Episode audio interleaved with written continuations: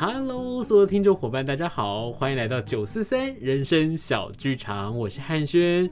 不晓得这个星期伙伴们大家过得好吗？希望大家都过得很健康、很平安，过得很好。在这个周末呢，不晓得大家想不想再去看一出好戏呢？欣赏一段好的音乐会，又或者是走进不同的艺文空间，去欣赏一段非常棒的表演呢？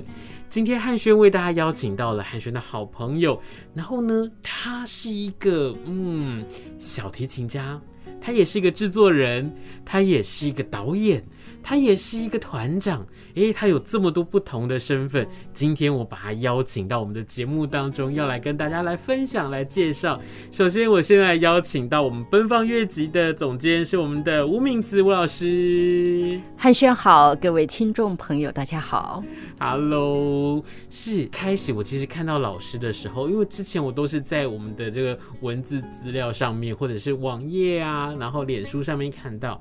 然后我就觉得哇，老师在台上，他非常非常的有气质。然后呢，后来一看到本人的时候，我就哦。老师是音乐家吗？老师看起来更像是一个跨足，像是舞蹈，或者是跨足了更多表演艺术、很多不同领域的一位老师。因为老师散发出来的气质，他是这么样的热情奔放，就跟奔放乐集是一模一样的感觉。哇，果然这个名字取得真是贴切，真是好。是不是可以先请老师来跟我们介绍一下你自己呢？嗯，好哦。我觉得奔放走到现在十十年了，我也。慢慢的活出那个感觉出来了。那我其实我是台南人，嗯，那在台南读了永福国小、大成国中，然后就是一路。就是非常正统的音乐教育哦。那我就说，我其实是到三十多岁才开始叛逆。那我的叛逆的开始就是从奔放乐集的创立开始。是，因为在那时候我一直觉得，为什么古典音乐会给人一种距离感？这个距离是为什么而而生的？嗯，那其实这一个问题。我想是我们当代的音乐家都会面对的。我们怎么样跟观众对话？是。那我一直觉得你要跟观众对话啊。刚刚汉轩说了我很多的头衔，那其实我还有另外一个我引以为傲的头衔，就是我是一个妈妈，我是一位母亲。所以当你对孩子们说话的时候，你一定要低下来，你要蹲下来跟孩子说话，看着他的眼睛跟他对话，这样子他才能够感觉到你的诚恳，并不是说我要用就是童言。童语的方式跟他讲话，可是我要以我的眼睛可以看到他的这样的高度来跟他说话。所以对我来说，古典音乐也是这样。我们不需要把它变成不是古典音乐的音乐，我们完全可以以我们的内涵底蕴而自豪。可是我们怎么样可以降低我们的高度？蹲下来跟我们的观众看着眼睛，这样子的对话呢？所以它其实是由这样子开始的。那我在很多的音乐会，不管它是在，呃，我们很习惯的音乐会的舞台上面，或者是大树下，或者是古迹。古迹里面，或者是在幼儿园里面，我经常去幼儿园或者是老人院。对我来说，我的观众他就是我必须要对话的对象。嗯，所以啊，嗯，奔放越级的产生呢，就是这个呃，希望能够跟观众对话，希望能够跟观众共鸣，希望能够真的带着。观众牵着他的手走进去音乐的世界里面，那有了这一个初心，其实我们接下去的创意都只是让它更加好玩，让它更加的可以实现这样子的想法。嗯、那奔放这一个词呢，对我来说，因为我国中毕业以后我就到美国去念书了，嗯、那所以其实我很喜欢写作，可是啊、呃，毕竟国中毕业嘛，我觉得我。想要去呈现说，我这种很嗯很开心、很开怀做音乐的的这个。字句对我来说就是“奔放”两个字，因为当你在奔放的时候，你一定是嘴巴带着微笑，你的心一定是敞开的。所以我一直就是鼓励着我自己，也鼓励着跟我一起做音乐的人，用这种敞开心胸，用这种带着微笑，像几乎像是孩子般一样好奇心的方式来面对我们所有的音乐。嗯，当一个妈妈在跟孩子说话的时候，最单纯的视线，我们在看着他说话的时候，其实。他在接收也好，或者是我们的沟通，我们又多了眼神当中很多情感的流露。是。那当有一天我们的视野、我们的演出是一个跟大家这么亲近、这么靠近的时候，就像是我们在跟孩子沟通的时候，你不会用很艰深的智慧去跟他分享你所要说的东西是什么，但是你又不会把他当成是笨笨的一个小朋友，你会用很笨笨的语言跟他来讲，因为你会用的方式应该是我们。我们可以沟通，而且我们都理解，而且我们都认识。重点是我们一起在生活当中会产生不同的共感的地方。没错，所以其实我在看到奔放乐集的演出，它真的不只是在我们的音乐厅里面。当然，在音乐厅里面很厉害的是，三座国家级的展演空间都有奔放乐集的足迹。更特别的是，它其实在各地的古迹。教堂、校园，甚至是在刚刚我们讲到的大树下，都有奔放乐集带给大家这么奔放、这么热情、这么美妙的音乐、这么美妙的表演。我觉得这真的是因为老师在他的身上散发出这种很不一样的魅力，而且我觉得那样子的一个亲和的感觉，跟我认识很多的呃我们所谓的音乐表演者、音乐家来说，真的那感觉。很不一样哎，我那个感觉就是像我平常可能在学校里面，那我学校里面有音乐科的孩子，音乐科的孩子我都觉得他们好辛苦，他们一天要练好几个小时的琴，就关在琴房里面，然后我就想，哇，这样子的生活好辛苦，好累，那我怎么样去跟别人接触呢？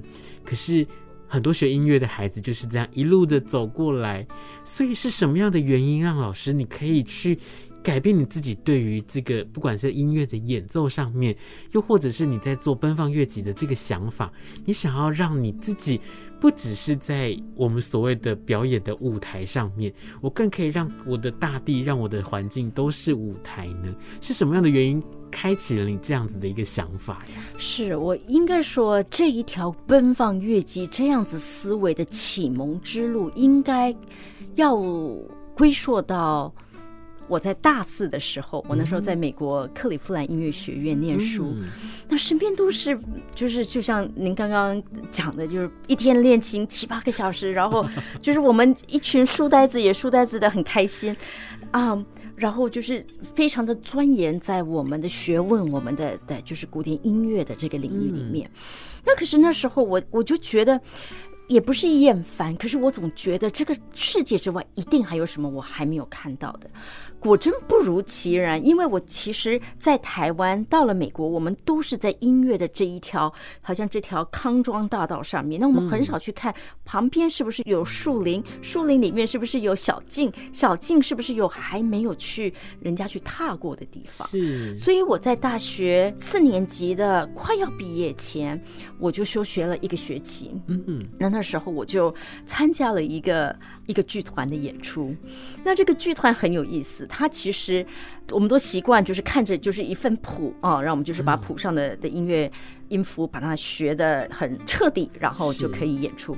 可是那一出剧，我们到了那边开始排练，他的谱还没写好，我们就边练。然后作曲家边写，然后写完以后，他听听了我们的排练，又又改改改，就一直到了首演，然后首演到第十个演出，他这个曲子还改来改去。而且更夸张的是，我们本来这个 ensemble 是六个人，本来是在乐池，哈，乐池就是人家看不见嘛。是。后来可能不知道，可能我们太我们的表现太突出了，所以他们说，哎，不要在乐池，把我们拿到台上去。后来又过了几场演出，觉得，哎，在台上就不能就杵在那里，所以我们开始在台上移动，所以我们变成剧团，变成这舞台上面的一部分。然后甚至到最后，我们不断的被加戏，到最后我们还要还有戏服，还有。那个那个 tuxedo 啊，要被燕尾服，燕尾服要被扯开，扯开里面就是像黄鼠狼的样子，然后我们要在舞台上面就是那个狼嚎，哇！我应该跟你说，那第一次那种狼嚎的感觉，对我而言就是这也是音乐。天哪，我的音乐原来不只是我的小提琴上面的功夫，所以我觉得那一次给我很大很大的启发，就是第一，创作这个东西是它不是。死的，嗯，当然我们习惯贝多芬、莫扎特的这些音乐，我们是他已经不会被改变，可是你还是可以用不同的方式来看见它。嗯，一定是必须要用不同的方式来看见它。那所以啊、呃，你对于谱子上面的一些符号，一些你你是以遵守的方式，你是以执行的方式，还是你是以探索的方式？嗯，那所以我觉得慢慢的，我看待音乐就越来越活。嗯，那我也觉得我对于表演艺术这件事情是非常着迷。那就是很凑巧的。我的表演艺术的工具就是我的音乐，那它只是我传达的一个的一个工具。那我这个工具当然要要是最被磨亮的哈，越亮越好。那可是它也只是我的一个工具而已。我的身上的所有的细胞都是必须要跟我一起做音乐的，而不只是那一把琴。是哇，真的觉得很棒，很厉害，因为。真的，其实，在身体当中，或者是我们刚刚老师在讲的是那条康庄大道，真的很多人就会觉得，我应该就是走这条路，那我就是要从这个地方往下一个点前进。可是，当你停住下来的时候，你才会发现，身边还有很多值得你去探索的人事物，哪怕是一个声音，对很多人来说，我觉得都会是一个很不一样的改变跟启发。如果没有那一次的演出的话，我想今天奔放乐集可能不是奔放乐集哦，它可能会是另外一个不同的乐团，那他们在做的事情可能就跟奔放乐集很不一样。那么呢，其实今天要邀请老师来到我们的节目当中，我觉得还有一个很重要的事情要跟大家分享。刚刚我们讲了这么多，就是奔放乐集里面，或者是老师身上这么样的特别，这么样的热情，这么样的奔放，诶。可是这一次，奔放乐集要带来一个很不一样的演出。这个不一样的演出到底有多不一样呢？我们要在舞台上面去看到一个，诶，听起来就有一点点惊悚，有一点点恐怖的一出戏。这出戏的名字叫做《壁炉冤孽》。壁炉就是我们看到那个，呃，我们在看到那个外国片的时候，他们的家里面都会有的这个壁炉。冤孽就是这个，哇。听起来就是很恐怖、鬼魅的感觉，到底是什么呢？嗯，啊，我们要邀请我们的老师来为我们介绍一下。这个时候，我们要变成制作人的身份来讲述这个故事喽。是哇，这有好多可以讲。我先跟大家解密一下，这个壁炉呢，它其实是英国乡村里的一个庄园。所以，我们如果想象那种十九世纪那种坐落在可能树林之外，可能有一座湖，然后湖畔有一个大的。庄园，哇很优雅的庄园。可是庄园美丽，里面带有蹊跷，非常的不寻常。这就是壁炉冤孽的这一个场景。场景。那他是在一百二十四年以前，美国的作家，然后后来他规划为英国。嗯，嗯，他的名字叫 Henry James 亨利詹姆士。嗯。那这位 Henry James 他最有名的肖像，现在也跟着伦敦肖像博物馆。来到奇美博物馆，所以他的这一个 肖像的本尊现在是在台南，你说有不有趣？好特别，好像他知道说，哎，我们要在这里台湾第一次舞台演出他的这个作品。是，那当然，比如冤孽，它是一个让这一百多年来让很多的影剧或者是舞台剧或者是歌剧都非常的着迷的一件事情，因为。你看来看去，你还是不知道壁炉里面到底有没有闹鬼？对，这个鬼到底是真的存在，还是不是？还是是他心里想象的东西？嗯、所以，我想他的啊、嗯、惊悚的东西，并不是说哎，真的有一个鬼在在那边吓人，而是他去探索了很多关于人性里面的被压抑的部分。嗯、压抑的可能是欲望，压抑的可能是啊、嗯、社会对你的期待。那这一个故事，Henry James 的故事，到了 Britain 的手上，一九五三年，他写下这一个。歌剧的时候，他那时候已经有了很多的现代音乐的手法，嗯、所以他把十二音列的这件事情放进去里面，所以它变成有很多那种好像呃双声带的那种声响在里面，好像大调是好像存在我们看得到的东西，然后有另外一个调性是好像我们看不到的东西，所以他就游走在这种有形跟无形里面，他用音乐来非常细腻的在描绘这件事情。是是，那嗯，壁炉冤孽那时候嗯，二零一四年其实是第一次在台湾听到他的音乐。那那时候是由简文斌老师带领国台交做了一个歌剧音乐会。那那一次已经带来很大的旋风，因为那是第一次布瑞顿的这个音乐在台湾被听到。那啊、嗯，这一次我要做呢，那这一次当然是第一次以呃舞台，就是呃歌剧的全版的的版本在台湾呈现第一次。那我那时候我就跟简总监啊、嗯、在讨论，能不能不要用壁炉冤孽这四个字，因为他就觉得很惊悚，让人觉得毛骨悚然的。可是他其实这一个歌剧的精神，真的不是只是在冤孽里面。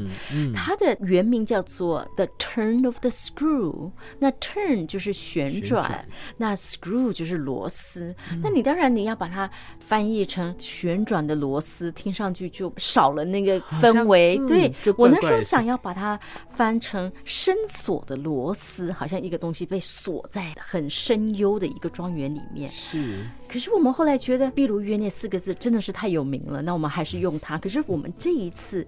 啊、嗯，所要呈现的东西，它其实啊、呃，黑暗它一定有光明，嗯，重它一定有轻啊、嗯，所以我们其实。想要带出来的是他的这种两种力量的一个牵扯，而不是只是一味的那种让人家觉得 极尽嗯可怕的营造这个氛围，倒不是这样子。是是，因为呢，其实我们在看到，就刚刚我们在听到我们的名字老师在说的时候，就会觉得，哎，其实啊很多的画面，很多的想象，比如说我们一开始我们在讲到庄园这件事情好了，又或者是说我们在讲到我们的音符，哎，怎么样在现在这个空间跟另另外一个空间交叠着，然后互相的去感受，去互相的去回应，又或者是互相的在对话。可是，在这个过程里面，其实不晓得听众伙伴们有没有感觉到，就是这个舞台开始让慢慢的被我看见喽。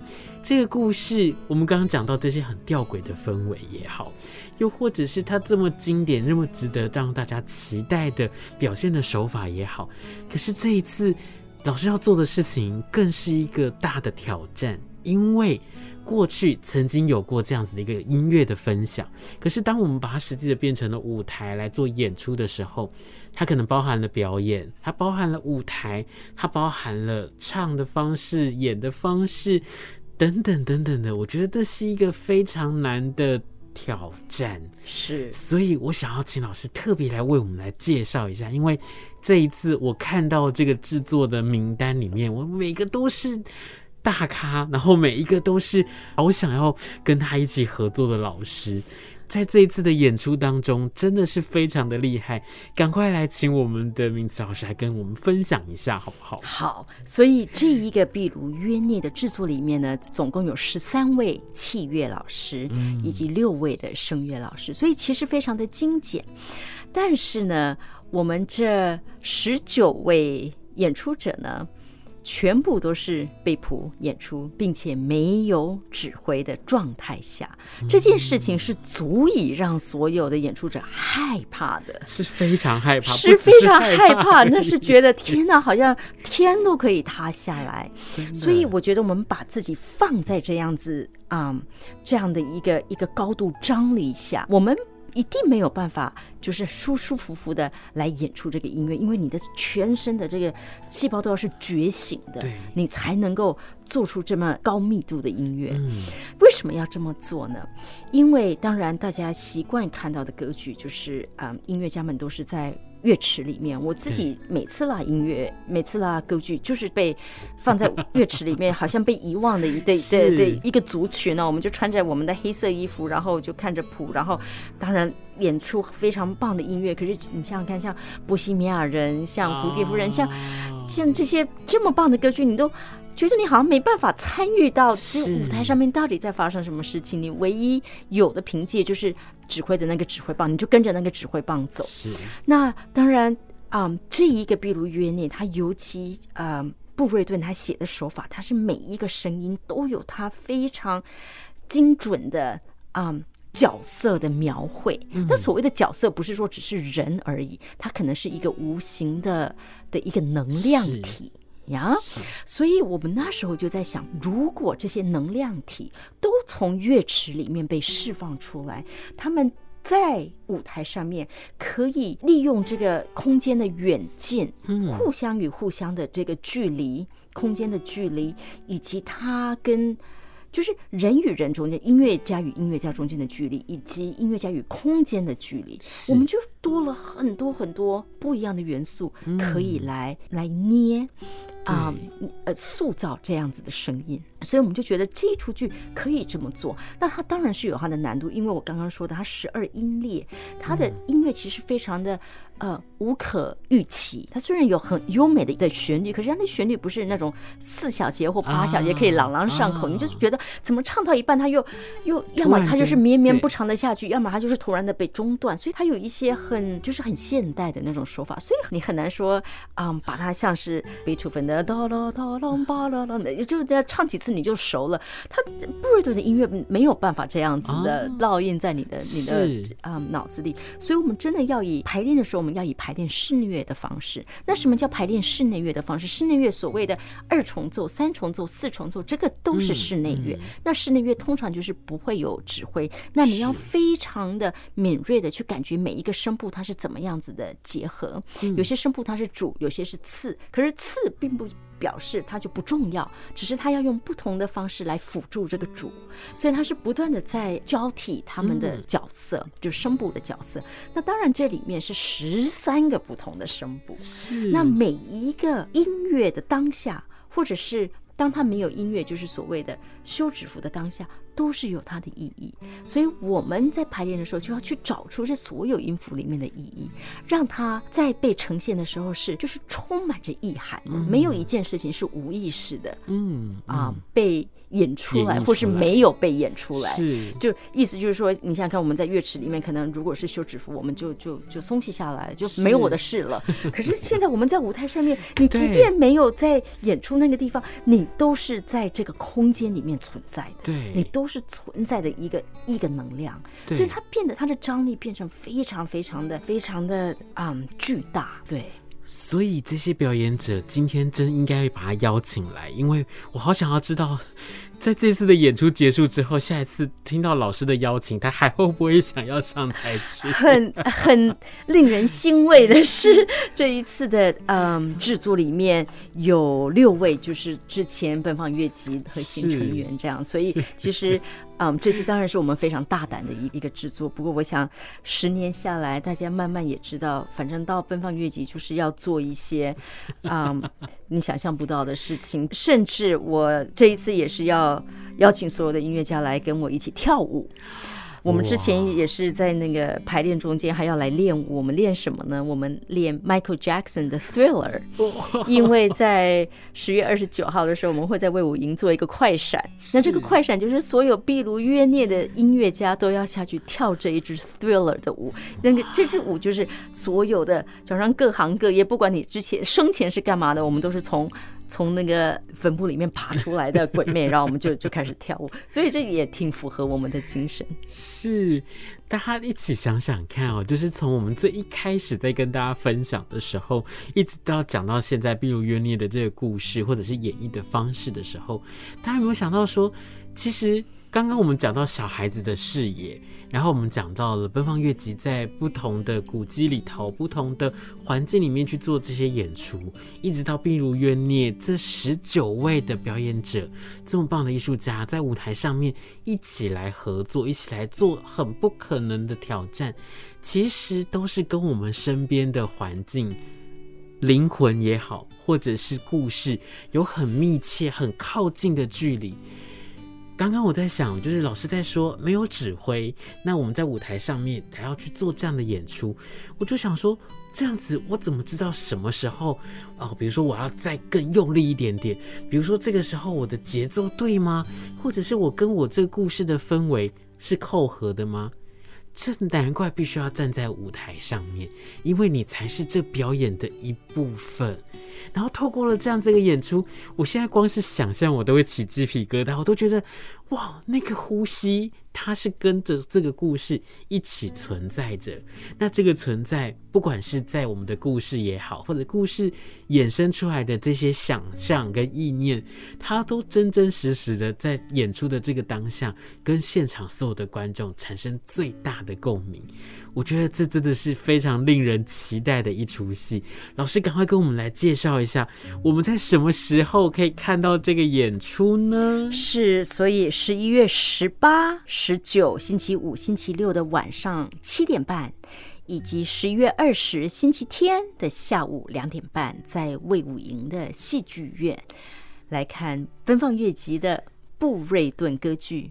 壁炉冤孽，那我们在这三场演出之前四十五分钟都有由吕代卫老师来做眼前导聆。嗯、那来看星期天场的，在演后还有演后座谈，所以是非常丰富的一个体验。那刚刚也想要。跟汉轩在嗯描述的就是我们的舞台，这一次是以三面舞台的方式，这也是我觉得我要把它放在最后最重要的，因为这个舞台太吸引人了。赶快，老师，赶快跟我们来分享这个三面台，是别于这个平常的镜框式舞台，你好像就是就是像就是看着荧幕，然后前面有一个乐池，就是塞满了音乐家，所以那那个距离感，你别说，是是有距离的。啊，是有距离的，跟观众哈，要尤其你如果坐在三楼的话，那是挺远的 哈。可是我们这一次在魏武营的戏剧院，我们把那个乐池整个就是填满了，所以它是三面的舞台，意思就是说观众他可以在两边都可以看到啊，看到舞台上面所发生的事情。那啊，当然舞台它就有很。它的深度就就更加的深的，那所以就有那种庄园那种非常幽静然后神秘的那种感觉。嗯、那特别在汉轩的节目上面给大家一个小小彩蛋。哇这个就是这个，我没有在其他节目上面说过的。我们这一次的舞台设计，梁若山老师，嗯、他同时也是设计二零一八年的杜兰朵。嗯，那他是非常的，他我觉得他接接到了这个制作，你真的可以感觉到他的那种，很就是觉得真的好好玩，我一定要要好好的玩一次。嗯、所以他啊，因为这个庄园要在很远的地方看。呀，那这一个故事里面，它其实讲的很多的就是那种神秘，可是又有点像孩子般的那种纯真。那你看到的纯真，你所谓看到的这个乖宝宝，他心里面的一些扭曲、一些想法，可能又不是你所能想象的，可能又不是像你所希望的那般纯真。然后，所以他有很多，就是你看到的东西，你的这个表象跟他的真相是不一样的。所以，他有一个很有趣的手法，就是。他的这一个很远很远的庄园，原来是孩子们在玩的扮家家酒的娃娃屋。好，我就点到这里为止。非常聪明，非常非常有意境的设计。嗯、那这跟整个布布瑞顿他在写他的音乐一样，都是非常有意境、非常精简的设计。每一个东西就是都。在描绘一个非常重要、非常细腻的感情。是，那我再跟大家分享，二零二二年的布瑞顿歌剧《闭鑭约涅》，我们在十一月十八号晚上的七点半，十一月十九号晚上七点半，还有十一月二十号下午的两点半，在魏武营的戏剧院。那么呢，如果想要来看演出的话，他可以上什么地方来购票呢？OpenTix，或者是魏武营的官网。或是奔放乐集的官网。是，今天真的非常非常谢谢明策老师来到我们的节目当中，给我们介绍了这么奔放的乐集，这么特别的故事，这么用心的制作。那也希望下次还有机会再邀请老师跟我们分享更多更不一样的制作，更多不一样的故事。谢谢老师，谢谢谢谢汉轩，谢谢大家。我们是九四三人生小剧场，那我们就下周见喽，拜拜。